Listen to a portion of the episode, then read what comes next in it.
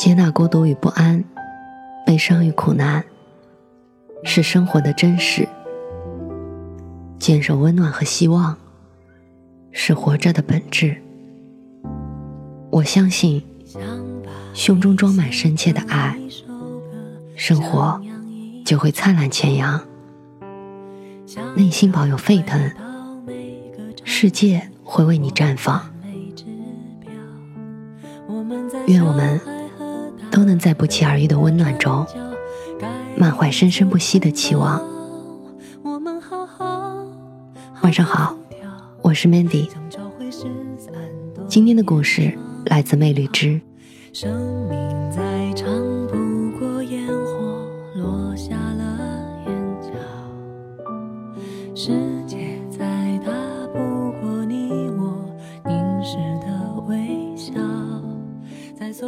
现在是一名学生，你热爱面前的书本吗？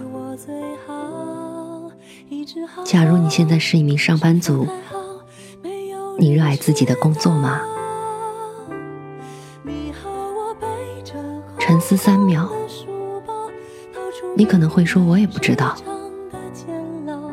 这还算好，至少不算讨厌，也不算喜欢吧。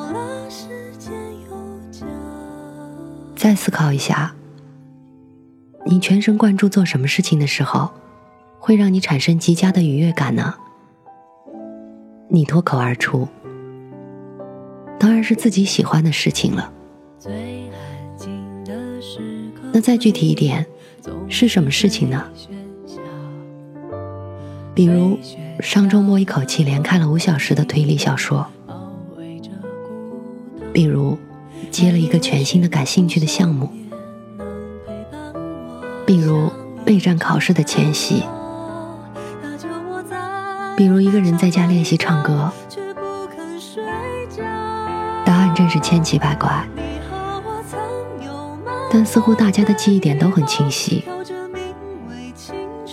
那就是我做这个事情的时候很快乐。为什么会产生这种心理体验呢？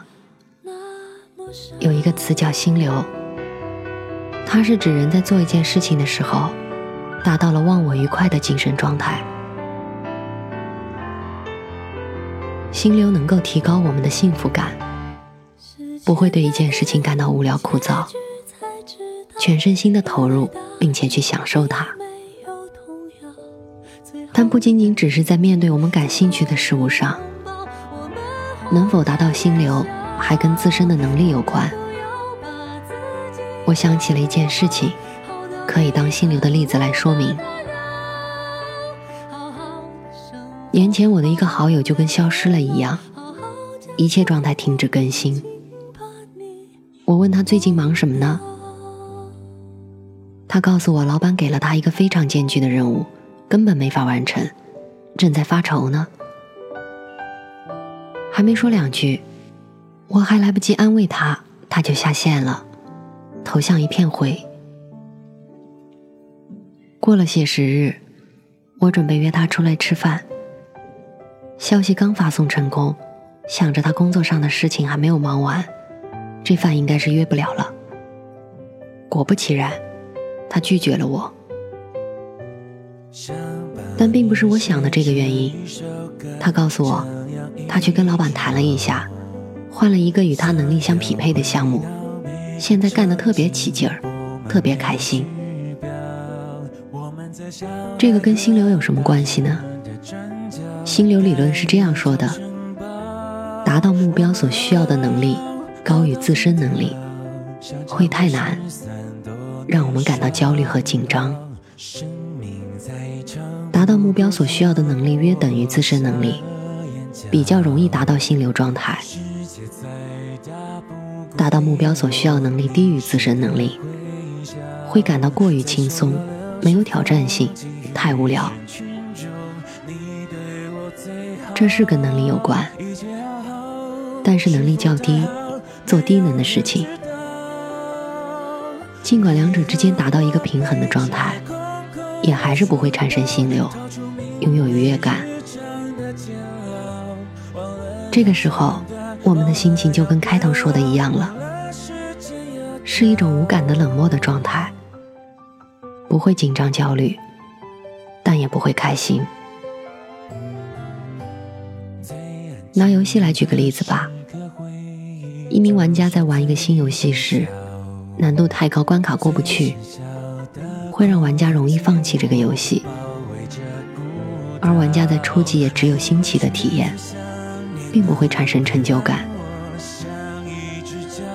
随着关卡越来越高，玩家的能力越来越高，内心才会伴着荣耀和骄傲。我虽然玩的菜，但我玩的开心啊！我想绝大部分人都不会有这样的想法吧。说到这里，可能会疑惑。心流是让人感到幸福的，那怎么去判断我达到心流了呢？忽略了周围的所有声响，注意力高度集中，沉浸在当下的事情中。去电影院看电影，去剧院看话剧的几个小时，仿佛和现实世界脱轨，感到放松和喜悦。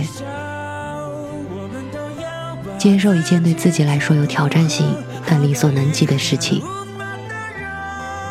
感到平静。时光飞逝，你肯定有类似的体验。在完成或创作什么事，时间怎么过得如此之快，自己毫无察觉。不再是熬时间，一种内在动力在驱动着你。灵感的火花四溅，此刻的你。充满了创造力，心流可以说无处不在，但也不能勉强。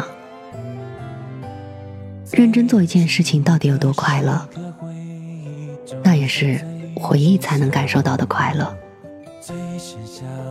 处于当下的人是无法感知的，他们忘却了自我，忘却了世界，是那么的投入，是那么的快乐。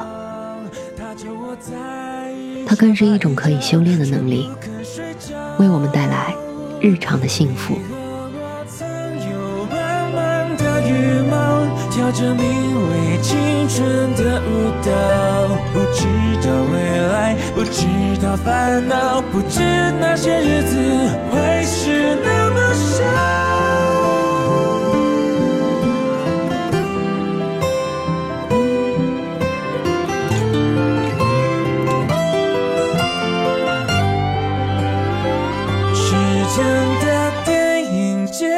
才知道原来大人已没有童谣，最后的叮咛，最后的拥抱，我们红着眼笑，